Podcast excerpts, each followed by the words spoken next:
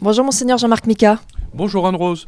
Cette semaine, nous allons aborder plusieurs sujets et nous allons commencer par euh, un, hommage, si vous voulez bien, aux deux prêtres diocésains qui, qui nous ont quittés euh, les jours derniers, dont les obsèques ont été célébrées cette semaine, l'abbé Charles Gobert et l'abbé Jacques Broca.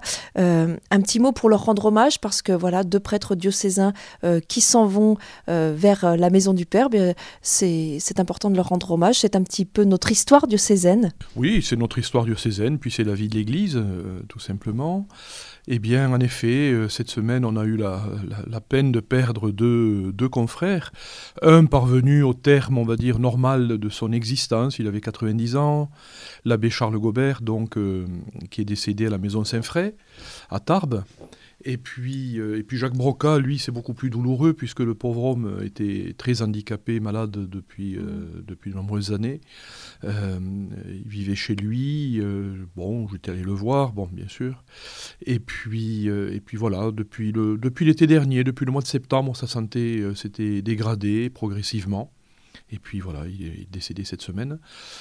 Euh, bien voilà, chaque fois que, chaque fois que comme provincial de Saint-Sulpice, j'ai eu l'occasion de présider souvent des, obsèques de confrères euh, sulpiciens. Chaque fois que je célèbre les funérailles d'un prêtre, euh, je, me dis que c'est presque aussi beau qu'une ordination parce que les autres prêtres sont là autour. Alors, ils n'imposent pas les mains à celui qui vient de décéder, bien évidemment, mais se manifeste quelque chose de la réelle fraternité entre prêtres. Et puis les fidèles sont là aussi pour, euh, voilà, pour remercier le Seigneur pour ce que ce prêtre leur a apporté tout au long de sa vie et de son ministère. Et je trouve que c'est beau finalement, euh, le temps de la célébration des obsèques autour d'un prêtre qui s'en va. Et un prêtre diocésain, eh ben c'est le peuple de Dieu qui est là, et, et, et voilà, qui manifeste que l'Église diocésaine est une grande famille, et qui se retrouve autour d'un père ou d'un grand-père pour, pour l'accompagner dans cette dernière étape de la vie sur Terre, comme, comme le fait n'importe quelle famille. Et de fait, c'est un beau moment, et j'aime, j'aime euh, si, j'ose dire, parler comme ça, euh, célébrer ce, euh, ces moments-là, et à l'occasion, prier aussi pour les vocations, inviter à prier pour les vocations, pour que, ben, pour que nos diocèses ne manquent jamais des prêtres dont, dont ils ont besoin, quoi. Dans les témoignages euh, qui sont, euh, qui sont arrivés, qu'on a lus, euh, qu'on a entendus après l'annonce des décès de ces deux prêtres, on, comprend aussi à quel point la vie du prêtre a rayonné dans une paroisse, dans le diocèse, quand il était, euh, quand, il était en ministère dans, un lieu, euh, mais aussi après, le rayonnement de la vie euh, de cette vie donnée à l'Église, même quand le prêtre est, retiré, ça c'est beau aussi, c'est fort, ça, ça, en dit long aussi sur l'attachement qu'on a pour nos prêtres. Oui, oui, c'est tout à fait légitime, évidemment. le prêtre s'engage au moment de son ordination diaconale au célibat. Euh, mais il ne s'engage pas à la solitude et il n'enferme pas euh, son cœur dans, un coffre-fort euh, qu'il n'ouvrira plus jamais, mais il choisit d'orienter son affectivité, son amour, le don de sa vie, non pas en direction d'une épouse et d'une famille, mais en direction plus large de, cette Église qu'il épouse au nom du Christ. Et, et l'Église fait le lien très très fort entre le lien qui unit le Christ époux à l'Église épouse, et puis le prêtre qui est configuré au Christ époux et qui, à son tour, euh, donne sa vie à, celle qui devient son épouse, c'est-à-dire l'Église et concrètement les communautés auxquelles il est envoyé par son évêque tout au long de sa vie. Et donc, ben, c'est ce lien-là qui se manifeste.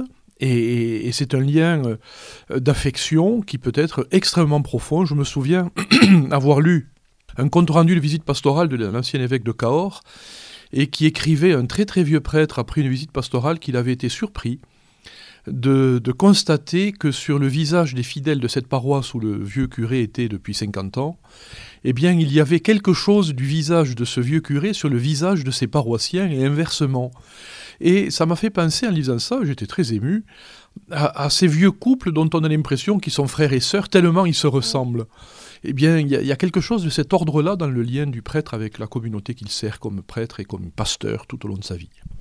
Alors on continue à parler des prêtres, mais on va euh, poursuivre en parlant précisément des prêtres fidei donum. Alors euh, vous, évoquez les, visites pastorales. Alors euh, vous êtes vous-même cette année en, visite pastorale, un petit peu partout dans, le diocèse.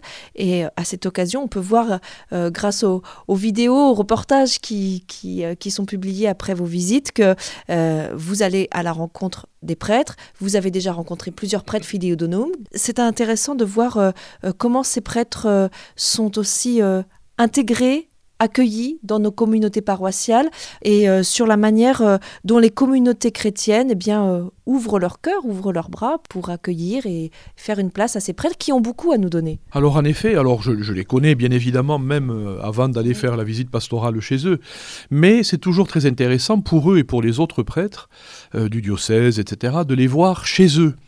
Euh, dans le cadre de leur, euh, dans leur lieu de mission, dans le cadre du lien qu'ils ont avec leurs leur paroissiens. Et, ça, c'est pour moi une expérience un petit peu nouvelle et, tout à fait, euh, tout à fait intéressante et heureuse. Et puis, il y a quelque chose qui m'a fait vraiment plaisir plusieurs fois, c'est que des gens qui découvrent euh, à travers les vidéos qui sont publiées euh, des lieux du diocèse qu'ils ne connaissent pas, euh, découvrent aussi les prêtres fidei donum qui sont à leur service et ont un regard extrêmement positif sur eux. Ils les découvrent sous un autre angle que ce que euh, voilà on en dit habituellement. Et j'en suis profondément heureux parce que euh, jusqu'à présent, j'ai trouvé des prêtres qui sont de vrais pasteurs et qui sont très très attachés aux fidèles des paroisses où ils sont en responsabilité et réciproquement. Mhm. Euh, je suis très très touché de cela et, et les vidéos qui en sont faites en rendent parfaitement compte et j'en suis profondément heureux. Est-ce que vous pouvez nous, faire une petite euh, photo, un petit aperçu de, la situation des prêtres fidei euh, dans notre diocèse euh, actuellement? Ils sont combien? Ils viennent de quel pays principalement? Alors, déjà, il faut, il faut peut-être une petite explication encore en amont, c'est-à-dire pourquoi parle-t-on de prêtres fidei donum Fidei donum, c'est le, titre d'une encyclique de Pie XII qui, dans les années 40, avait euh, permis euh, que des prêtres diocésains puissent faire l'expérience de la mission. Alors, beaucoup de prêtres français, par exemple, sont partis dans ce contexte, euh, non pas en rejoignant des instituts missionnaires, mais tout en restant prêtres diocésains, pour des périodes de 3, 6 ou 9 ans, faire l'expérience d'être missionnaire en Afrique, en Asie, en Amérique latine, etc. Aujourd'hui, c'est surtout dans le sens inverse que les choses se passent. C'est un échange d'église diocésaine à église diocésaine pour s'enrichir d'expériences, de cultures différentes.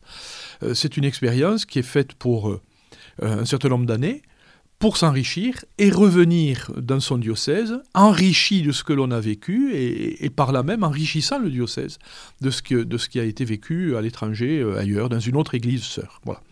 Donc dans ce contexte, des conventions sont signées entre notre diocèse et plusieurs autres diocèses, euh, notamment en Afrique le plus souvent, mais, mais, aussi tel ou tel diocèse en Europe, euh, de Roumanie ou de Pologne.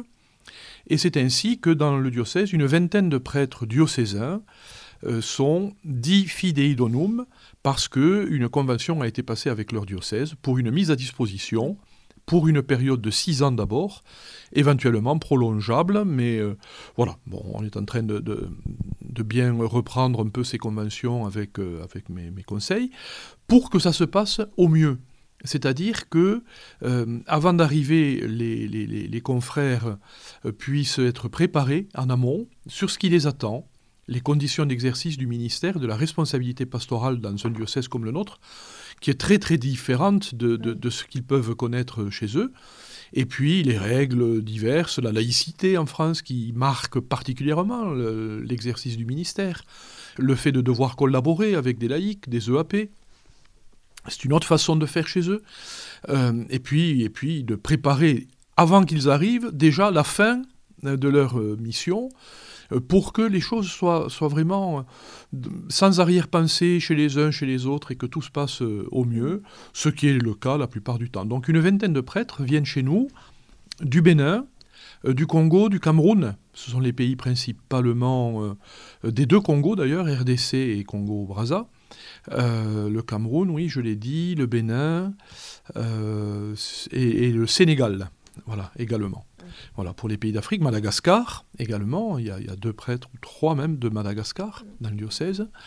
Euh, et, puis, et puis, je l'ai dit aussi, le, curé de Lannemezan est de Roumanie, et puis l'un ou l'autre des curés qui sont autour de Lourdes viennent de Pologne.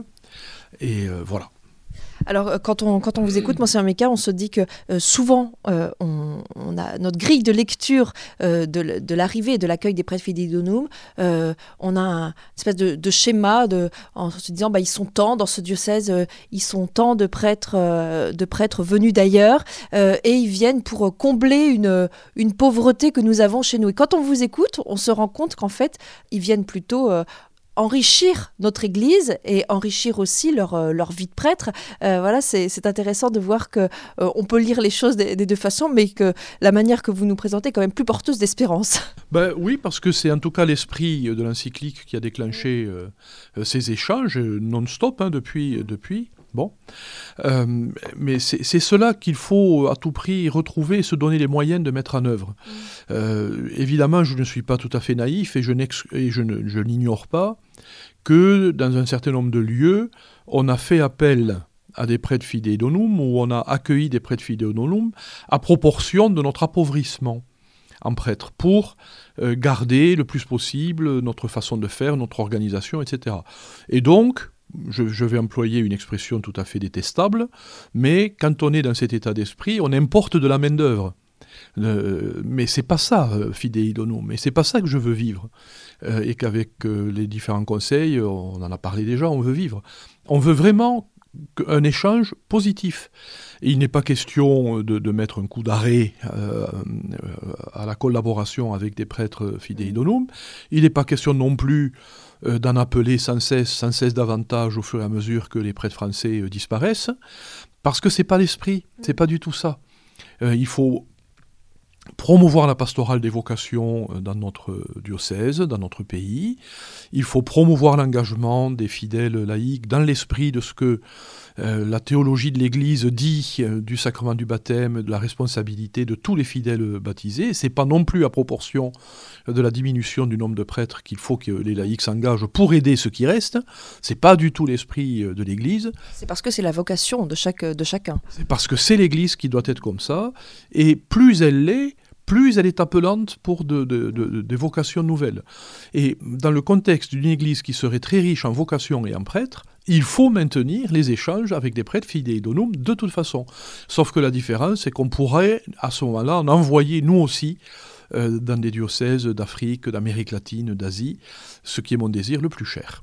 Quand vous parlez avec ces prêtres fididunum qui sont chez nous, dans le diocèse de Tarbes-Lourdes, euh, qu'est-ce qu'ils vous disent? Quelles sont euh, leurs joies et, leurs difficultés? Qu'est-ce qui est facile ici pour eux et qu'est-ce qui est plus difficile? Parce que du coup, ça, ça, renvoie à une autre question. Quelle est notre responsabilité à nous, chrétiens, dans les paroisses, pour que leur accueil se passe bien? Déjà, il faut que nous ayons conscience que le contexte d'exercice du ministère chez nous est extrêmement différent euh, de ce qu'il est chez eux.